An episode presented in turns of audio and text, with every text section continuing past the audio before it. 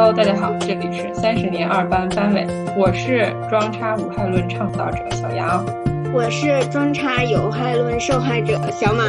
哎呦，小马，给咱说说你都受了些什么害呀？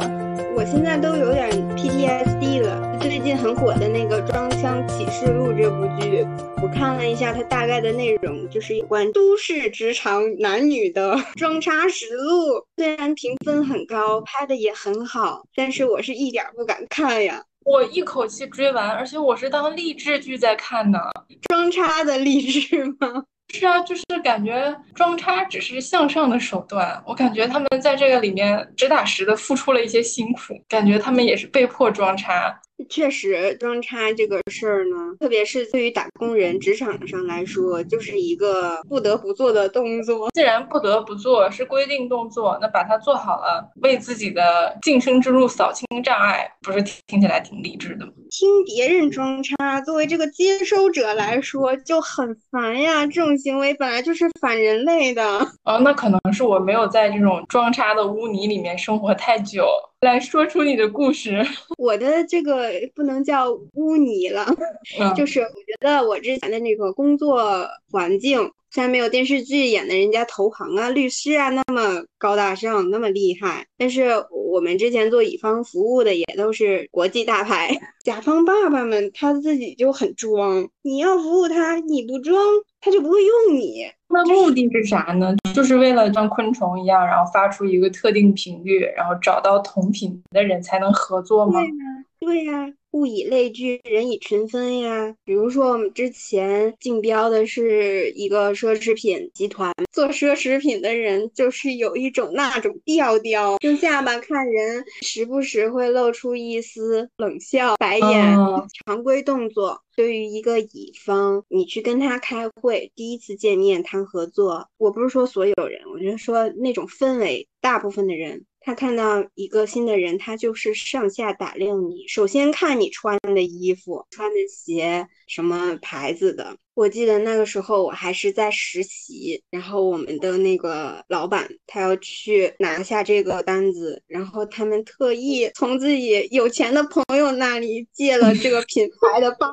对，但好像这种奢侈品啊、时尚行业好像是这样的，因为我记得之前看那个美剧，就《Emily in Paris》，就是那个艾米丽在巴黎呀，这么漂亮的一个活泼阳光的美国大妞，然后到法国之后，就是虽然她本身就傻白甜。这人性格什么的不值得参考，但是也也不至于被那样上下打量嘛。然后他的法国上司，然后一个非常风情的一个成熟女性，非常看不上他，就觉得花里胡哨的，没有任何的 sense。对，然后直到有一天被逼疯了，就是 Emily 被逼疯了。非常厉害的就是，就我本来以为是傻白甜嘛，但是他说出来的话，我觉得多少也带点装叉的意思。也不能说装叉的意思，就是就是智慧吧，一些一些智慧。然后他就在崩溃的时候，直接跟他的领导大喊：“你以为谁都跟你一样，能轻而易举的就达到这种就是又慵懒又时尚的状态吗？你还不许我努力吗？”然后就融化了他的上司。但是这个剧就是播到这儿，我就已经有点看不下去了，太不真实了。对啊，就太不真实了，就是这种不真实，就是让你会觉得有点装装的，就好像在他们的世界里，这样一下就能解决所有的问题一样。对呀，就是女主说的这这句话，在真实世界里面只会得来更多的白眼。怎么会就融化了呢？不会的。嗯，是啊，但是就是总是还要装那么一下下。你咽下过的最难的装叉是什么？最难装叉就是是我领导，他总是要跟我分享他同时跟四五个小男生约会的事情啊，然后你就都都咽下去了。对呀，他是我领导啊，就是他一一上班他就不工作，然后那一阵儿他就在上头嘛，同时在跟四五个小男生。约会，你想想能不上头吗？他一上班，他就要跟你聊这些故事，甚至就是他会把你今天的那个应该有的工作，他给你挡掉，这确实很厉害。因为我们是跟其他部门合作的，然后这个工作确实是可多可少，对不对？就看你的领导是不是强势。如果他足够强势，有些东西就是可以不做，他也可以把你的工作给你挡掉，这不就空下来了吗？这半天呢，他就带你去楼下的咖啡馆，仔细听的那些啊，感，情啥也别干，我给你排除一切障碍，你就坐在这儿听我装叉。对你，你我就是需要你充当一个听众，那你这你能不厌吗？对不对？这是领导需求嘛？领导给你的任务，此刻给你的任务就是让你当一个听众。他故事已经快分享完了，就他有一句话，他说：“我以为你们这种好学生会对这种事情非常反感，非常不愿意听，没想到你爱听。”就是就是他还有一种优越感是，就是他敢做这些出格的事儿，就是他很开放，你懂的，没有那么保守，不像我们这些好学生。本来想在这一块儿也想秀一下 优越的，就是他就是想激起我的厌恶、我的反感，然后跟他争论一番。哎，但没想到我一句话没说，就默默的。哎，这种我经常上钩，就是在我是好学生的时时候，如果谁跟我说，哎，就是你们好学生怎么怎么样，然后我们不怎么怎么样什么的时候，我当场就就就是你知道脸就会通红。正常在操场上面玩，然后两个女生在那边聊悄悄话，然后我过去了，正常打招呼嘛，我说哎你干啥呢？完了就就哎呀你们你们好学生不听这种事儿，我就想有什么事儿是我听不了的。我一开始我也会，但我发现他就是故意用这个手段来激怒我。后来我就顺着他说了，我觉得是这个，就是比如说像这种工作职场环境中，你不得不装，你不装，你这个就没生意做。我觉得这种你就是得装，你就是要迎合你的甲方，对不对？你要靠近你的客户。但是呢，不能装的久了，你就忘了自己是谁。这个我有一个，就是我内心里觉得很有意思的一件事儿，就是我老家在东北嘛，当时就是房产很繁荣的时候，你就看每一个卖房子的呀，全部都是那种奢侈品大 logo 皮带，完了拿着那种奢侈品的包。这当然了，这体现人家的业绩，无可厚非嘛。你你看到了之后，就忽然就一方面会觉得就是有这个必要嘛，一方面又暗暗觉得这个人可能就可靠，就是职业的一个常规操作了。但是呢，我觉得就像就是小马刚才说的这种，就是不要忘记自己是谁嘛。我觉得就是可能我我大东北人民有就是化解这种内耗的一种自己的方式，就是你在东北你背这种名牌的东西，穿戴这种名牌的东西，真的一点凸显不出你，因为满大街都是。对我家那儿也是。对呀、你就是打不过你就加入嘛，你加入了之后就没有人去细看你的真假，然后就发现哎，好像又是一类人了。就用很少的钱，我就能买来跟你长得差不多的。但是我之前我工作的时候，我们办公室是总有那么一类人啊，也不是全部，总有一类这样的同事，就是他们会每天认真观察每一个同事他们。穿什么牌子的衣服，背什么牌子的包，然后以此去揣测他，比如说他家里有没有钱，家境怎么样，就是以此为乐吧。而且他们也非常专业，他能看得出来你的包是真的 假的，就是每个牌子每个款式他都能认得。哦天呐，那如果这样的话，那如何能装的滴水不漏呢？还是就完全放弃了？我不知道呀，因为我也买不起那种大包。就首先吧，嗯、如果是一个刚刚毕业的大学生，然后你来上班就背一个要上万块的包，那一定一定会引起他们的注意，然后每天就会盯紧你看那个包到底真假的，然后以及要看你平时都穿什么、用什么、吃什么，就你的消费水平是不是能买得起这个包的。就如果你是比如说打肿脸充胖子，为了面儿买这么一个包，这个效果就会适得其反，他们就会就是各种阴阳、冷嘲热讽。但如果你是真的哎观察一阵，发现你的这个消费水平吧就是这个水平，然后他们就会快速的上去跟你做朋友。这个我之前就是有听到一种这样的说法，说如果有一个人他背了一个香奈儿的包包，那他家里呢可能只有这一个香奈儿的包包。但是他如果背了一个，比如说像什么 miu miu 呀之类的这种不太保值的东西，那可能家里就有成千上万个香奈儿什么的，就也是有这种鄙视链的。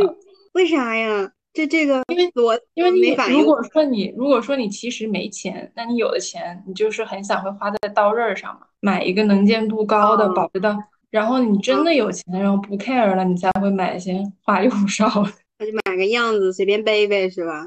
然后我之前有一个同事嘛，我不能确定他装的成分有多少，但是他已经装的近乎成功了，因为他就是人设很统一，他就是开一些很不算特别贵，但是会很有意思的车。然后呢，就是带一些专业的电子设备，然后穿一些就是你看不出多少钱，但是你总觉得好像跟其他人不太一样的那种衣服，就男生嘛。然后男生还会自己时不时的琢磨个小栗旬的头发呀什么的。这个我我的领导非常吃这一套，我的领导非常吃这一套，是因为他给领导送的礼物也会来自，比如说什么鸟屋书店呀、诚品书店呀，就这种，反正他人设非常统一。对，但是呢，唯一的破绽，领导应该是不太能发现的。这也是长期跟他在一起工作的同事发现，就是他有钱去健身房，但是他没有没有功夫洗澡，他做了这么多的样子，然后就经常会因为个人卫生问题而露出破绽。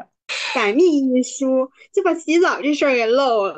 可是这个事儿，你说正常人他会漏吗？还是说就是在其他的事情上面真的花了太大的功夫，觉得已经足够了？对，有可能他觉得就只要这个我拉满，拉到一百分，其他的零分甚至负分都可以被抵消掉。所以我觉得这就是非常不专业的装腔表现。就是我就是觉得他他可以不洗澡，比如说之前看那个什么乐队的夏天那种，不是主唱啥经常不洗澡吗？但人家是 rocker，人家不洗澡就是合理的。但是他是走嗯这种路线的，你有道理，有道理，就是得统一呀。你不统一就就好像说你的同事买了很贵的包，然后但是吃穿什么都是最便宜的，那就不合理，不是一个完整的人设。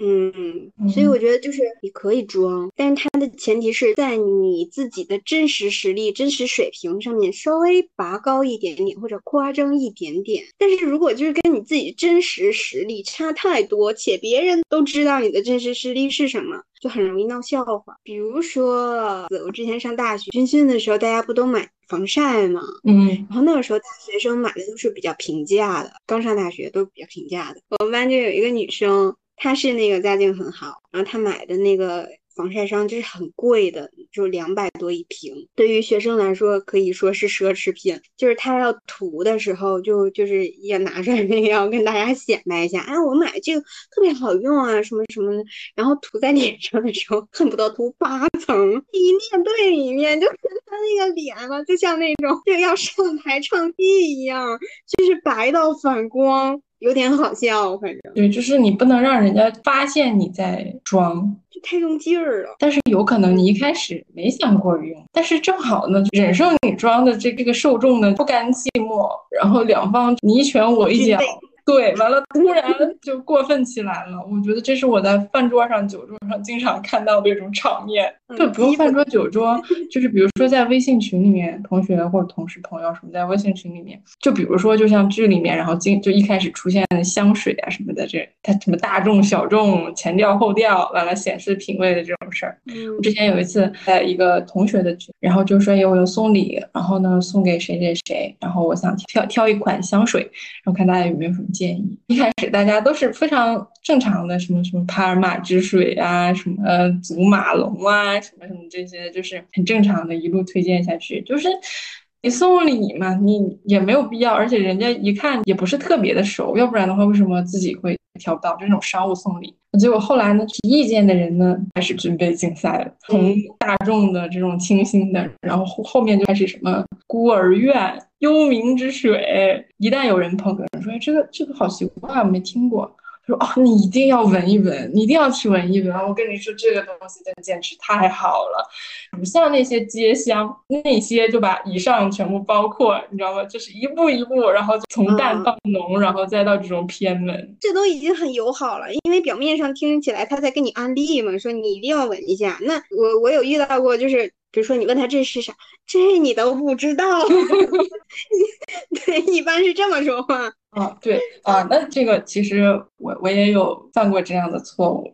我有一次跟同事去唱 KTV，因为我我本人的属性就是舞迷老师嘛。然后呢，他自己呢就就是没有跟人打，也不用跟谁打招呼，反正，但他就是自顾自的点了倔强。然后呢，我看了之后我就非常激动，我以为我找到组织了，你就跟他就是热情的表示了认可。那一般情况下这样你就会客气一下，不是？那下面这首歌我们一起唱或者什么的。但是他独自唱完了，我就会稍微的有一点，就是觉得不是那么友好，然后心里就堵了一口气，堵了一口气呢。他唱完了之后，我就说，哎，就真不错。就我每次听到这个歌，我还是会就是心里面很激动。嗯自己没事买衣服的时候都会买他们的牌子，因为我知道他是一个并不知道幕后太多事情的人。然后就是特意在大家面前提到了这个事情，期待他就是脸上出现那么一丝丝的无措和惊愕，就是吸收了新知识的那种感觉，然后让大家知道这首歌该我唱，而不是他 啊。那你那你这你这个级别太高了，高吗？但是我发现就是还有一个问题，就是说我内心戏这么足，我可能并没有达到我想要的效果，因为这个事儿啊，可能其他同事也不知道。对，所以装这个事儿是需要受众的，就需要观众。就是假如说你的观众不懂，不是你这领域的，没有 get 到你在装，那就没有效果，就得说给懂的人听。对，然后呢？但是这件事儿好就好在，就是这位独自唱完的这位同事呢，就是听完了之后，应该是能理解我的意思。嗯，是能理解到我我是在竞赛的意思，感受到了一点这种不高兴，然后觉得有被有被压制，所以呢，他就是不服输嘛，就是来了一句说：“那你有没有去看过他们的演唱会？”我说有两场，哎，这下就是世界通用语了，大家应该都能听懂了吧？拉太远了。还得再拉回来一点儿。对呀，就是，但这个事儿如果是我自己的话，我还真不知道怎么往回拉，因为我已经起了一个不太适合这个场合的错误的头。对啊，就是得让别人能听得懂，他能够着，但是他目前还没够着，就达到这个水平，就是装成功了。我觉得不是我的水平的问题，而是我没有做好随时要装叉的准备。我并不觉得这是一个我需要装叉的场合，但是没办法，就是被气到了。哎，我也是，就是当别人就是别人对我使出这种装叉技能的时候，对我那个那我那个叛逆那劲儿我就来了，我就想哦，但是我我一般我好像不会怼他，我不会拆穿他他的装叉，然后就是自己也同样使用这个技能，以其人之道还治其人之身。就你说的好好的，就跟这话题没关系，然后突然就给装起来了。我我就有的时候我不太懂这是为什么。就是大家在一块儿聊天的时候，其实并没有这种要互相比拼的这种气氛。第一个挑头要开始有这种比拼的人，他是为什么呢？就想赢啊！聊天的氛围，你并没有在，就是没有在讨论输赢啊，还是说？但是，但是你平白赢一场，总归是高兴的吧？好了，就是想想想有一些这个，想获得一些额外的关注和目光呗。啊，就是你随口一装，因为我我爸爸是喝酒的人，他经常有的时候，我小的时候还会跟他一起去，就跟朋友什么的吃饭喝酒，然后经常是他都已经喝的迷迷糊糊的了，就是已经上头了。回家的时候呢，然后就会说，哎，你看那个哪个叔叔说什么什么什么什么的，完了就是报以轻蔑的笑，觉得他肯定在装，肯定在瞎说。表达了完这个情绪之后呢，然后过一会儿，有的时候会心虚，会再来一句，哎，你说他说的是真的吗？就大概，就是你随口一装，哎，可能还是就是会有人听觉有心，有用啊，有用。他都已经百分之九十九确认他是在装了，但是总是还有百分之一不确定，然后需要寻求别人。那你说能吗？能是那样的吗？所以说，就有的时候可能不是在一个聊天里面平白无故起了一个装叉的头。而是深思熟虑，你不知道前些日子他听了些什么话，在心里想了多久。对啊，就是你如果一个人说了这种类似于凡尔赛的话，你在确认他是装叉之前，你肯定是一个不好的情绪，因为你你你被人家凡尔赛了，然后所以你就是得千方百计的求证，哦，他是装叉，好，可以，那就对我没有任何伤害了。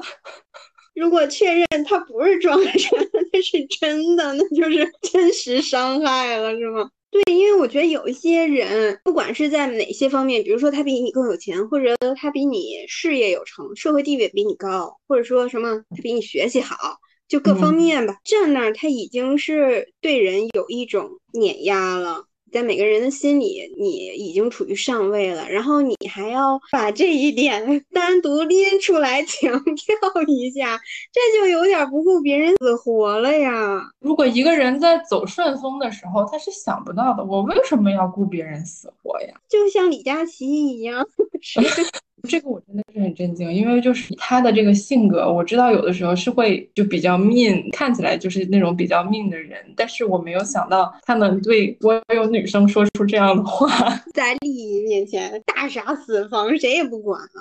对，我觉得这种就是就是他肯定意识不到自己在装，如果他意识到了，他肯定不会说这样的话。再说回那个电视剧，就是我为什么把它当励志剧在看呢？是因为不管是男主和女主都在装，就是生存手段。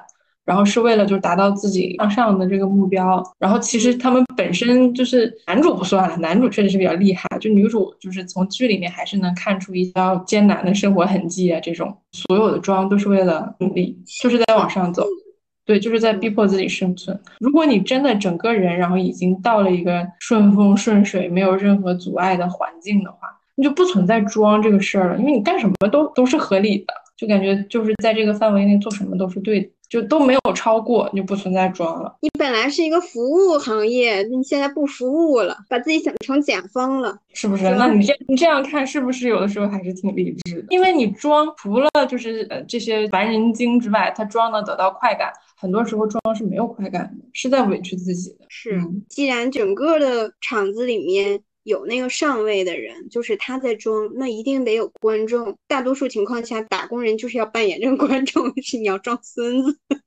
你记得我们很早之前一起看的一个电影吗？就是倪妮跟井柏然演的，叫《等风来》。就我发现好多电影都是这样开头，就是女主先是光鲜亮丽，自己能力又很强，但是回到家呢，就是小出租屋，就是打工人、社畜。然后所有的东西都是要装给别人看的，就是当你能清楚的发现这两个身份之间的分界之后，就会发现，哎，我就是跨不过去，我就不是那样的人，之后反而内心会很煎熬。对呀，我宁我宁可就是就是做回自己，然后就是这种就是小市民的样子，或者就是把我的真实生活暴露给人。就是如果说我不觉得这样是羞耻的，我能以这样的身份存活下去，人才会有真正自信嘛。但是就是你上班的话，像电影里面这样的话，就是必须你要装扮成其他的人才可以，能装成一个非常好的样子。就比如说像那个电视剧的女主，然后她作为律师，她做那个样子去接近她这个等级的客户，怎么说呢？其实这是一个工作的过程。记得电视剧里面有一幕非常搞笑的，就是杨诗萌演的这个。高级律师，然后跟他的客户两个人比赛装叉，然后两个人同时在这个装叉的环境里面，然后打起哈欠，就每个人都受不了，但是必须要把这这场戏撑完，好像已经超脱了这种就装叉的范围，它可以叫社交礼仪。对我感觉，就有的时候我去跟我去客户那里开会，就是跟客户开一场会呀，我感觉不如我写十份报告。比那个还累。有的时候，就是你不光反感他们对于这种物质上面的，比如说你你你穿的衣服啊，你背的包啊是什么牌子，就对于这种装，就我还还能忍一下。就有的时候，因为我们服务的都是那些就消费品啊，那些品牌，然后有些是国际的牌子，就是他们的那个，我觉得是一种傲慢吧。是在他的工作中都是存在的，比如说就在讨论消费者的时候，就是完全是一个我品牌是一个什么都懂，然后消费者什么都不懂，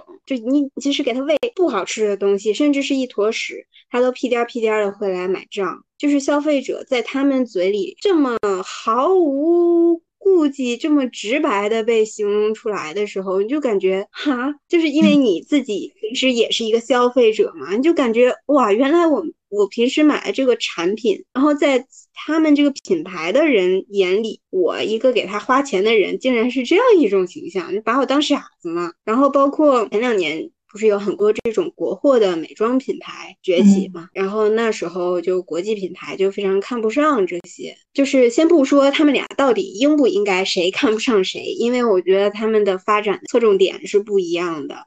但是人家确实发展的很快，对不对？抢占了你很多的市场和消费者，这是你应该认真对待的一个对手。你应该认真去研究的。那个时候，你可以从几乎所有的国际的美妆品牌里面，他们都是你甚至你在你在报告里提到这个牌子，把它列在跟它一起比较的这个层面，他接受不了。怎么配跟我在一起做比较？哎，你这么说是你，那那你这么说，好像又又回到李佳琦了。好像李佳琦也是这个心态嘛，就是他现在跟国际大牌是一个心态的感觉，就是我我就是不装了，我就是我就应该是这样的。就你们为什么需要我去换一张脸去对待你们？我这样想的，我就敢这样说。有钱了吗？腰杆硬了，腰杆可以挺起来了，就想说啥说啥了。但是其实就是他本来其实就是这样认为的嘛，只是之前是一些求生策略让他说出那些话。但是我觉得，就是这个东西，就不管你内心是怎么想的，这是你的职业操守，对不对？你为谁服务的？你对啊，你就要说什么话呀？那那些什么国际大牌，就是你也可以看出来，有一些牌子它翻车以后，它的那个回应，它的公关都非常傲慢。那那个就是做自己呀，就是因为他们本身心里就那么想的。但是那个后果你也要承担呀，就是你的消费者会离开你。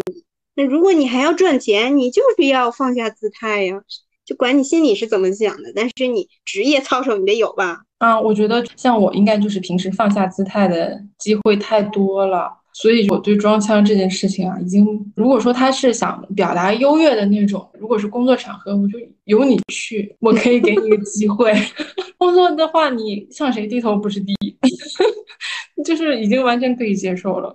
我有的时候觉得看看到就是，比如说领导，比如说客户这种本来应该高高在上的人，然后你看穿了他在装的时候，反而会有一种发现了这种 bug 的这种这种快感。感觉很有意思，乐死人。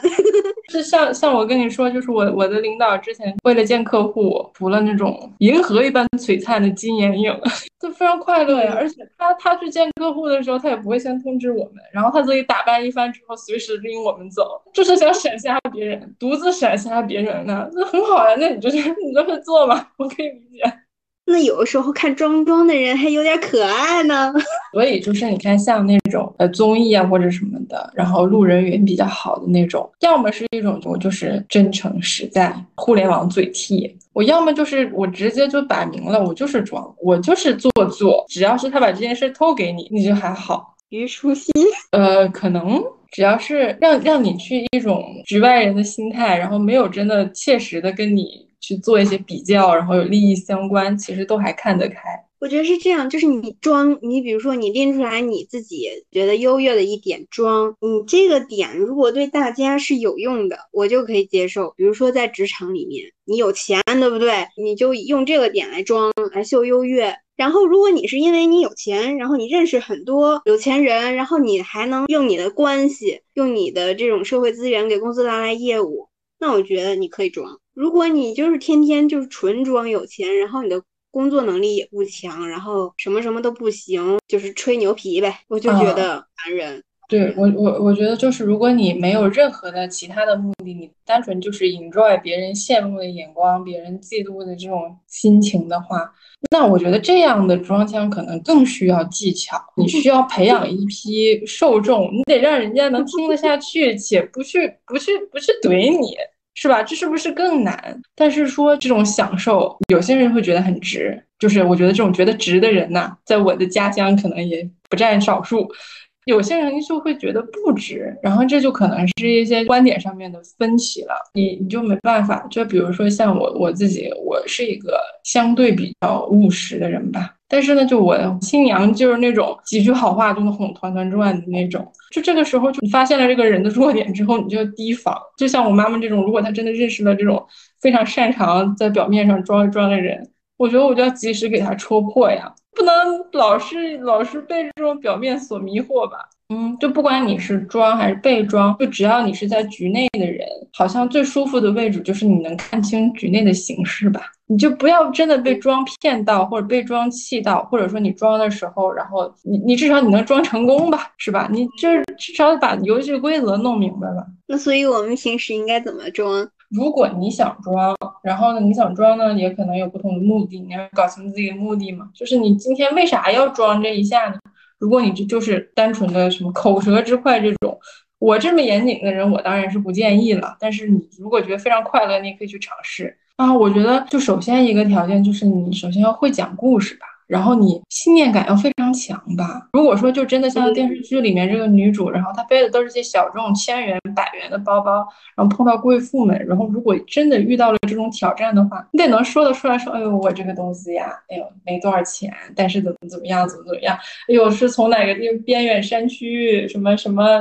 呃，什么那什么风的味道，水的味道，有没有听见什么咖啡的声音？不都得是这种词儿吗？天呀，这个太难了吧！那你嘴皮子也是要利索一点吧，你脑子也是要快一点吧，不然这种很容易被反杀的。你得想至少三步吧，三个连招，不能只想一步。就比如说像我在家里面一个大家庭，然后呢，我的姑姑呢，她就现在还没有退休，工作比较忙，然后家庭聚餐的时候，有时候会跳她午休。我姑姑就会说：“我忙，我去不了啊。”这这他可能有时候没有那么忙，就是懒呗。完了，再加上呢，他就是最近有升职，所以他有的时候会夸大他工作忙的程度，就是你这多少会带点装嘛。尤其是自己家里人，听起来就更明显了嘛。你这个时候呢，如果说你就是碰到弱的、碰到菜的，你就成功了，就说：“哎呦，人家工作忙什么的，就算了。”那那然后说不定还会提出更好的 offer，说你你就工作吧，然后到时间我去接你，吃完我去送你。那如果你一旦碰上一些硬茬子，比如说他的弟弟们，我姑姑的弟弟们，你就是会阴阳说，哎呦，现在这升官不一样了，这人不一样了，真是请不动了。而且你都升官了，你还用那么严格的打卡吗？什么的，直接被怼到墙角。所以就是装箱成功真的是一个比较需要技术的活儿。如果说你只是一个听众的话。我觉得还是说，就是身在局里呀，还是要知道这个局里在发生什么事儿。你至少得明白人家在装，然后呢，你接收到这个信息之后了，哦，你就可以非常主动的决定，我要不要让他装下去，我要不要反杀。但我觉得有一种生活中很常见的、很隐秘的装，这种装呢，它不是凸显自己有钱，不是凸显什么自己品味，就是凸显自己年龄大。过来人，什么年长的人跟年轻人说，你不懂，你现在还年轻，你你不懂，你到我这个岁数你就知道了，什么？你这想法太幼稚了，你想的太简单了，爹爹味儿。对，完了完了，你这样说完，我发现我都有点爹味儿了。就是我我前两天我爸爸去洗牙，我陪他去，我爸爸胆子非常小，然后呢就洗牙的时候就哎不行，疼疼疼，快给我打麻药打麻药。我说我没听过谁洗牙要打麻药，然后医生说确实有这样敏感的人，但是不多。因为我爸已经疼出汗了，他确实是比较敏感，但是我你知道我就受不了，而且我觉得麻药打多了不好。我当时脱口而出一句，我说就洗牙嘛，那疼哪里？我也不是没洗过。我感觉我爸要不是被牙医摁着，我当场就会挨揍，就忍不住，你知道吗？就忍不住，我感觉我完了，我堕落了。而且就是我的老公，他他做的工作跟我的工作完全不一样，但是现在有一点共通之处，就是他要完成的这个目标是对他来讲比较不日常的、比较难的，而对我的工作来讲是非常日常的。然后呢，他就是有的时候会把这个工作上的难处跟我说，我确实是就是心是非常好的，你亲老公嘛，你就想替他解决问题，但我也不知道我是哪来的毛病。我上来第一句话就是这个为什么会成为你的问题？这个很简单，就是很简单。你们公司难道没有对口的人可以那什么吗？你们难道没有什么？就全都是这种句式。就我自己说完了之后，我都觉得自己烦人，但没办法，话已经说出去了。我完了，我怎么办呀？你考不考虑做老师？我我这样我不行吧？我这样应该会小孩儿应该可能就没人跳楼了吧？因为你你知道这个东西就是我我爸就是这个样，我妈有时候也是这样，可可能东北人好多都是这样的，就是你听完一块之后，第一反应就是比如说他说，哎呀，我昨天去吃的这家店，我觉得挺好吃。然后到我爸这儿反应就是，哎呀，那家有啥吃的？我跟你说，好吃的是哪家哪家哪家？你看你你推荐的不妨碍你你说那好吃，但人家那个你咋知道人家不好吃？那，这不就是小时候邻居什么亲戚嘛，都都这么说话，就是他一定要说你的那个不好，你买的这个买贵了，你买的这东西不好，没我这好。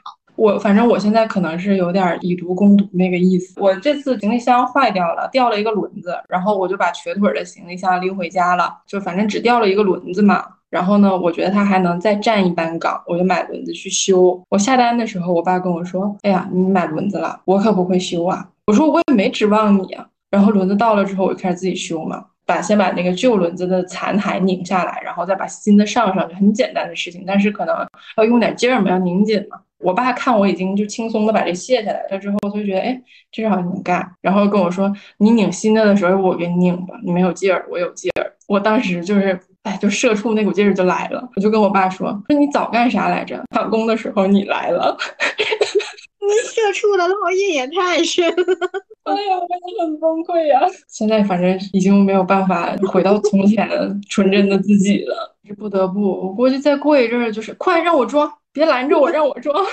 你不想装，你起开；不想装，不想装，你下桌。你这是在职场中嘛？你为了生存，身不由己。你在生活中也需要装吗？就有一些，比如说家里呀。老公要跟老婆装，父母要跟孩子装，你要跟你的亲戚装，这种有必要吗？我觉得有哎，因为我常年不在家里，我回家的时候总是一个，我的就还是有点那个爹味儿的心态。我能意识到你想压我一头。之前我妈妈，然后呢，她就做肠镜的时候，去我姐姐工作的医院做肠镜，了解。然后当时我妈医保卡不知道出了什么问题，因为正好我姐姐在那个医院嘛，她就替我妈垫了一些钱。然后呢，我到了之后，我就把钱还给我姐姐了。我姐说不着急，我妈说，哎呀，也一万多呢。然后我姐随口就来一句：“哎呀，我一万多还没有呢，那日子得过成什么？”能理解她的意思，但是如果说正常交流、信息传达的话，也不需要有这一句吧？那你就就说呗，说：“哎，真不错，真挺好。”然后我姐可能也马上就意识到就是这个问题，她说：“哎，你你就是又从上海回来了？”我说：“我从上海回来了。”说：“你看你姐我就生孩子，工作太早了，姐哪儿都没去过。”就你能感觉到她知道自己说了一些就是稍微那什么一点的话，然后就是如果你让着她的。话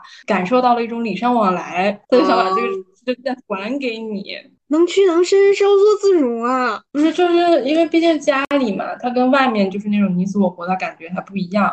就是他想装，他装爽了，自然也就 peace 了，然后也就能理解别人了，也会用一种就悲悯的感觉去看别人了，就人人献出一点爱了。有可能是就是，嗯，因为他内心里知道，就是他跟你是有差距的。然后当你们见面的时候，他可能想要先试探一下，就是我先主动出击，以防你伤害我。然后他出击一下，发现你并没有想反击，然后他就知道了，哦，你你对他无害，所以他这个刺就收回来，就前面是一个防御手段。哎，那其实可能，我觉得你说的很有道理。好像正常的做社畜的时候，也会先自我保护一下，是不是？对，特别是你到一个新的环境，职场啊，或者你到一个新的学校啊什么的，你总是怕别人欺负你嘛，进攻一下，你就是告诉大家，我不是好惹的，你可别欺负我。那我又想到了一个，但你非常有爱的把这个事儿让过去，然后平复对方的心情，这个是一侧。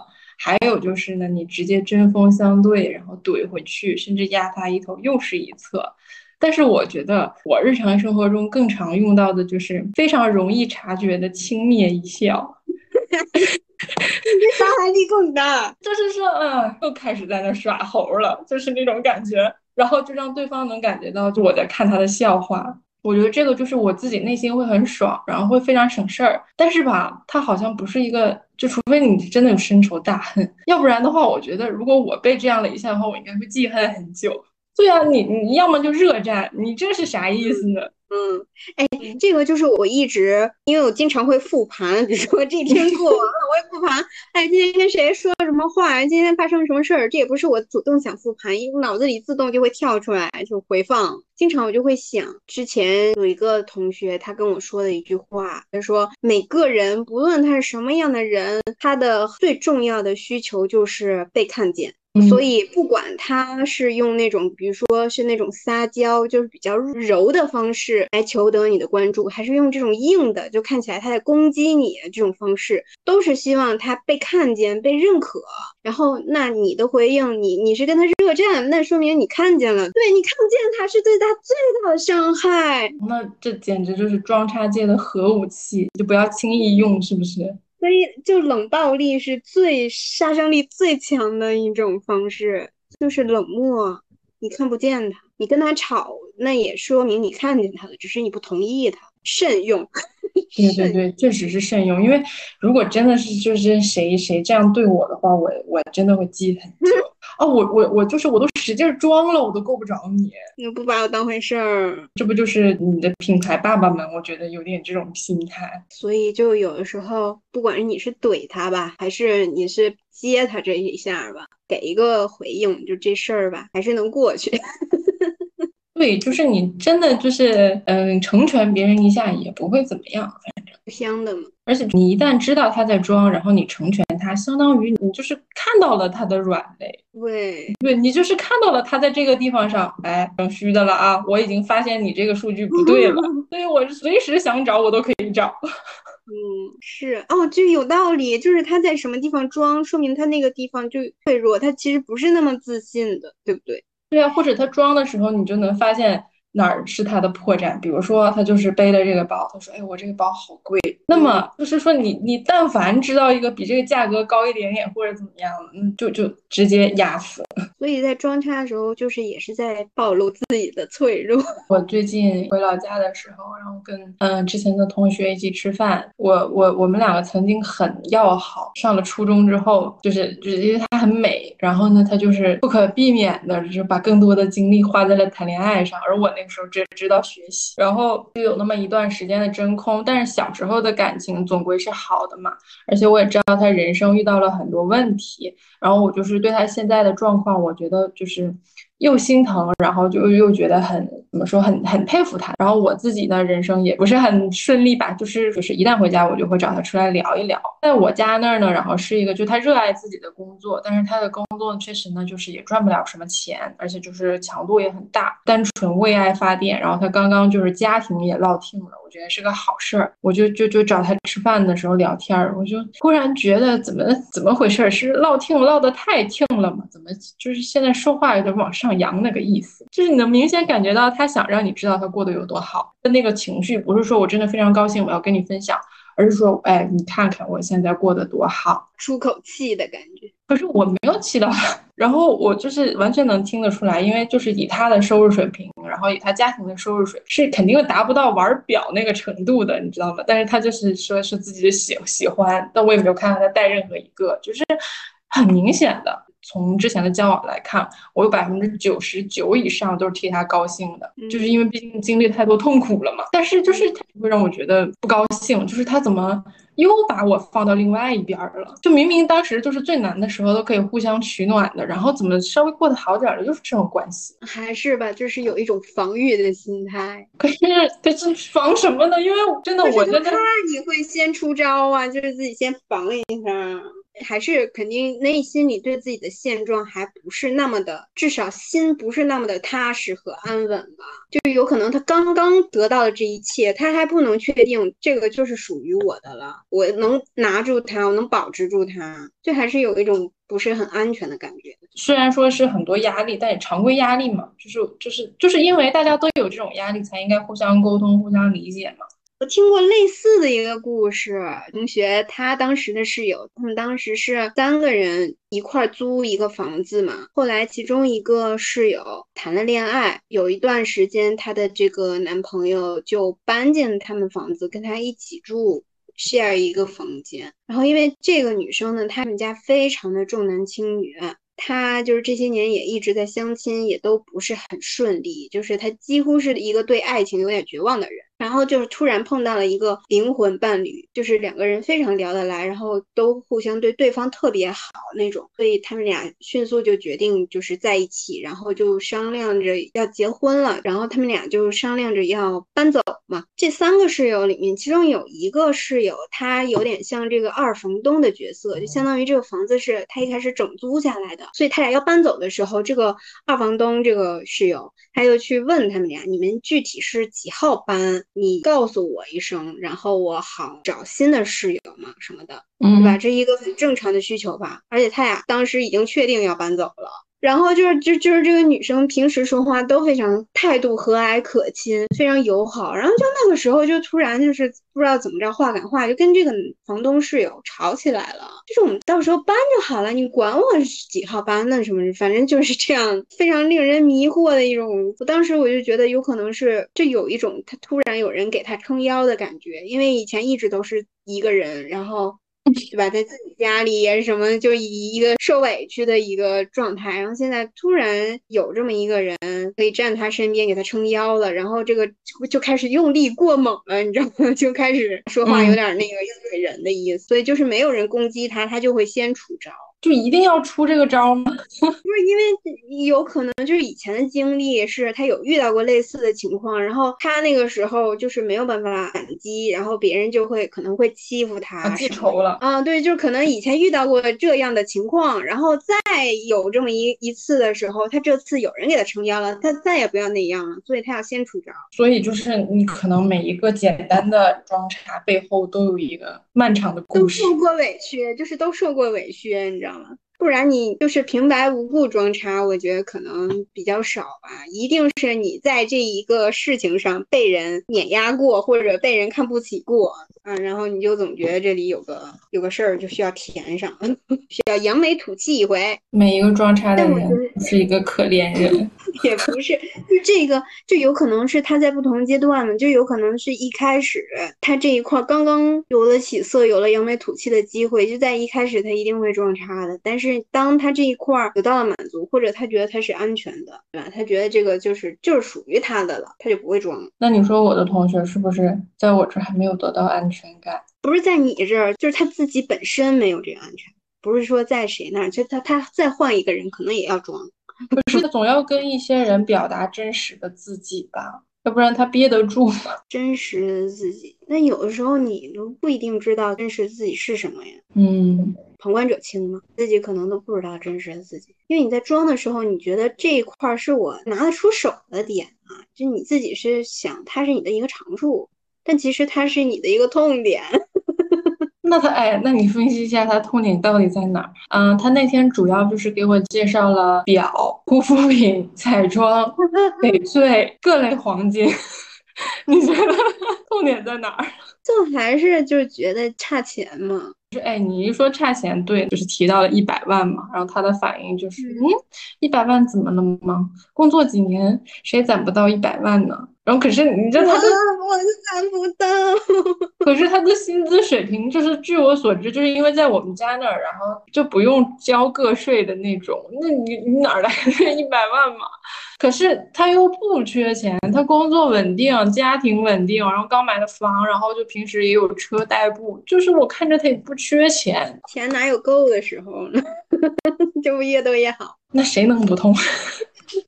所以就大部分人装就是装自己有钱呀，大部分人装不是就装这个？你买得起这个，买得起那个，就这个是最容易显化的呀，就是大家都懂啊。对，就是最高级的就是你装了，别人发现不了，然后并且就是直接蒙蔽，然后崇拜，就是这种。如果一旦人发现，哎呦，怎么在这个地方上这么用力呀？这个力道怎么这么不均匀呢？你看，像我们社畜呀，就为了这在这个社会上生存呐，装来装去，无非就是钱呀、社会地位啊，然后就是这些。然后因为不是接触过一些学生嘛，这些学生啊，好像是另外一个层面的装。有些人就是很喜欢装作很努力，就是把社畜那一套啊，都带到了纯净的校园里。真的吗？难道不应该是把校园那一套？就整顿职场吗？不应该没有啊，人家是把社会那一套搬进了学校，就是装哎，我装作我很努力，我装作哎呦，我真是老师，你真是我的再生父母，哎呦，就这个老师太重要了，就就是感觉有一些污染了我心中纯洁的象牙塔那种感觉，怎么就不能学点好呢？虽然说是提前预习了吧，但是 总觉得过于成熟了。我遇到的学生或者说实习生吧，就还在校园环境，就是你也不能说他是在装，总之他就是要标新立异，就是要各种行为都是在出格和不出格的 边缘，不然就显得腐朽，就显得保守。就是因为专因为专业不一样嘛，就是就是这个路子装的这个路子，我也考虑过。我也想在我们传统行业，然后做一个这样的人设，就是 you know A B C 就是那种感觉。虽然我不是，然后就是一旦发现什么就是可能落到自己身上的活儿或者是麻烦，然后就哦。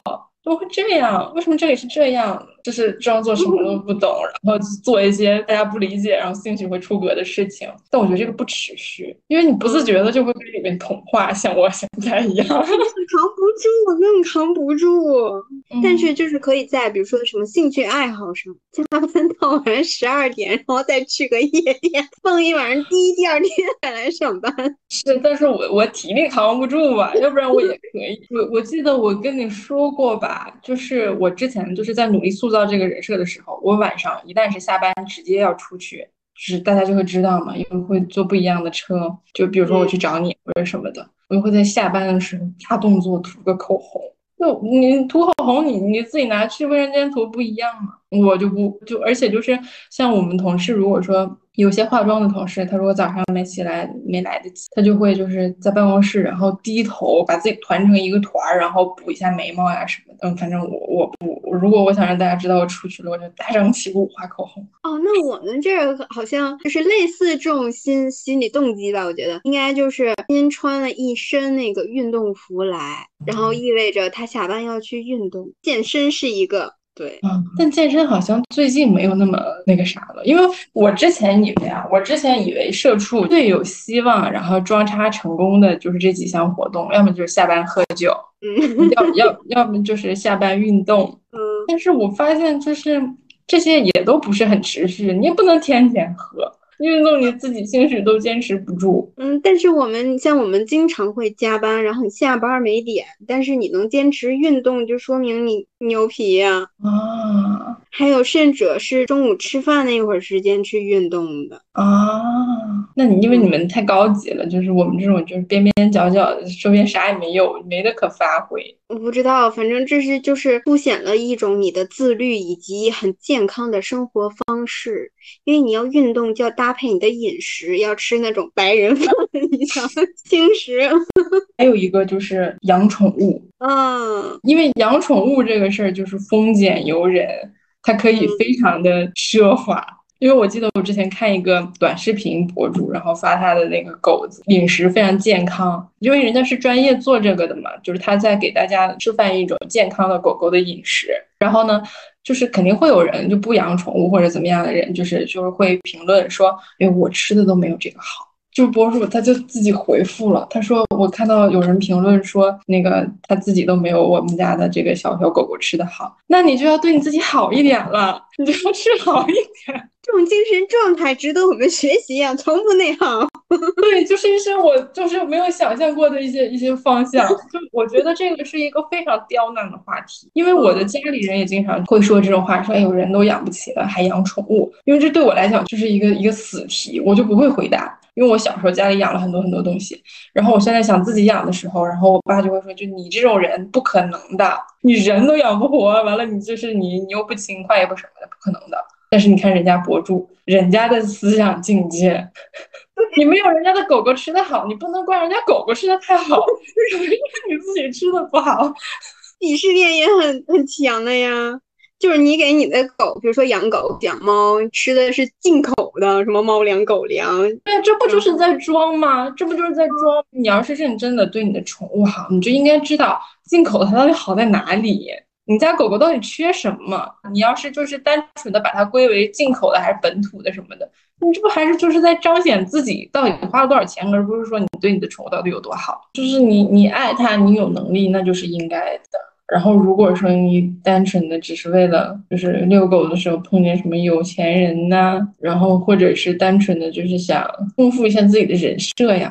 有很多这种心态的人，他是为了装而养的宠物，就是那种宠物店，不是有很多宠物店也卖小狗小猫的嘛，卖那种纯种的。我之前碰一个宠物店店主，他说他那个有个人从他那儿买了一只小猫，然后养一礼拜又给他送回去，就说不想养，因为他本来是冲着就是羡慕别人有猫这个事儿去买的，买了以后发现养猫这么麻烦，还要给它铲屎、洗澡啊什么的，他不想养。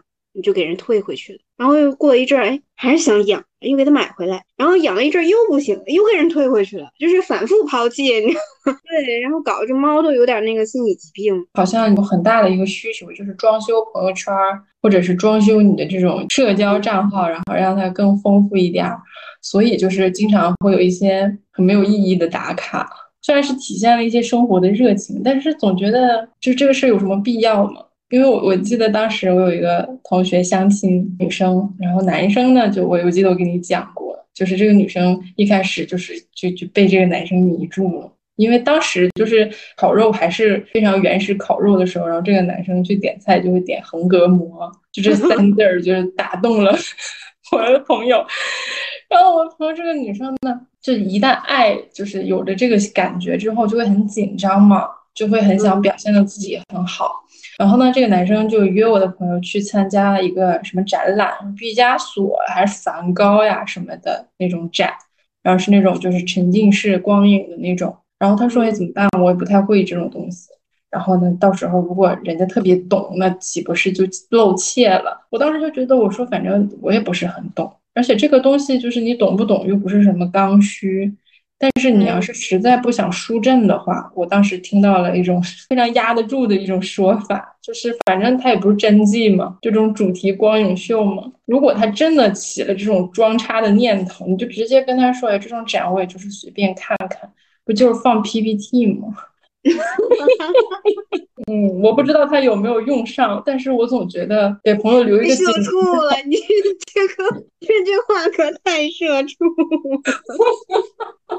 哎，我之前我之前在小红书上看着一个帖子，我不知道他是段子还是真事儿。他就说，就是她男朋友是一个就是知识非常渊博、懂很多的人，然后她她就特别崇拜。然后她有一次就跟她男朋友说：“我我觉得你好厉害呀，你什么都懂。”然后她男朋友就跟她说：“我只是比你先知道，现在你也知道啦。”快给我闭嘴！什么玩意儿啊？不心动吗？我不心动啊！为啥呀？因为一般男的都会说这算什么？我还懂更多。你你觉得是可以接受的，是吗？嗯，我不能接受。那什么样你能接受？不是，那他比我先知道一点，他是我男朋友，他什么时候偷偷学的？凭什么我不能比他先？你认识你认识他之前，你还不让人家自己成长了？就凭什么比我先知道呢？就是他这个这个说法就不行，怎么能比我先知道呢？那应该说什么？他就不要强调这个先，他就说哎，我什么什么时候知道的，什么什么知道，那我就把它当做一段是他的人生经历，我在了解。然后他上来说哎，我先知道的，然后我告诉你，你也知道了吧？还是有一种优越感是吧？我比你先知道。对呀。如果是我老公的话，他就会说：“哎，我我知道很多国旗，是因为我老是看足球比赛什么什么，我就很能理解，因为他就是因果关系，然后不存在一些什么。但是你要跟我说，我就比你先知道，你凭什么比我先知道？好，向你学习，我的思想还还还不够独立。对啊，那那不是你不应该很敏感吗？就先嗯。”为什么会先？因为我只想，就是他跟我秀是为了秀他知识丰富，他知道的多。然后他说他比我先知道，就是没有在说他知道的多，而是他比我知道的早。然后我也是可以知道吗？早不够严重吗？早就无所谓。那万一他比我大，他就比我早几年上学呗。这是信息差呀。那如果说他现在比你有，就是这么，如果有一个男的，就是假设你在跟他谈恋爱的时候，他比你挣多。然后就说啊，你怎么这么厉害，能挣这么多钱？然后他说我只是比你先有钱，这种你能接受吗？那这个标准答案不应该说就是我挣钱也是为了这个家吗？或者说我挣钱也是为了你？就是他不要强调这个钱他比我多多少，他不要再顺着往下说了。那他就也隐含了一个对我的祝福呀，那就说明我就到他这岁数也能有他这么多钱呀，我只是晚了一些。我我有这么多钱，我还用他祝福？向你学习，所以就说嘛，就是就是装叉这个事儿，你看，如果像我这种过于敏感，我就不能把它看得太重，要不然句句它都是值得反驳的，就不能对，就是关键就是这个比较级，凭什么有比较级？老跟我比什么玩意儿呢？他如果换这种说法，他跟别人比，你你说的啊，你知道好多，你好厉害，他说 没有，比杨振宁 差了一点。如果如果他说到杨振宁这么夸张的话。我就会觉得这是一个玩笑，就很幽默。那那这个叉他就就不能装呗？那意思就是，你你你如果不想装，你就好好说；你想装，那就看我愿不愿意让你 装。所以主动权在受众的手里嘛，对不对？我觉得是，我觉得如果我是受众，而且我又足够勇的话，我可以给出任何不同的答复。一般如果是社畜，互相给点面子，多少会接吧，是不是？现在随便你想说就说，反正我就是无差别捧，说啥都是哎，你这真好，真好，真不错，真不错呀。你可以做装叉的人，你也可以做配合装叉的观众，然后你也可以做永远一无所知、天真无邪的边缘人员。但是如果你一旦决定入职的话，就还是要有一些技巧。对，专业一些。这个事儿，如果你把它弄得很正当，然后为你最终的目的服务的话，它也是卷来卷去这个 play 里面的一环。所以呢，喜欢也罢，不喜欢也罢，掌握一项技能总归是好的。嗯，还是希望有一天大家都不需要装，也可以友好的社交。对，就是传传说中的那种叫啥“爱人天堂”，谁也别惹谁。好，希望希望大家能够游刃有余。好，那就这样，拜拜，拜拜。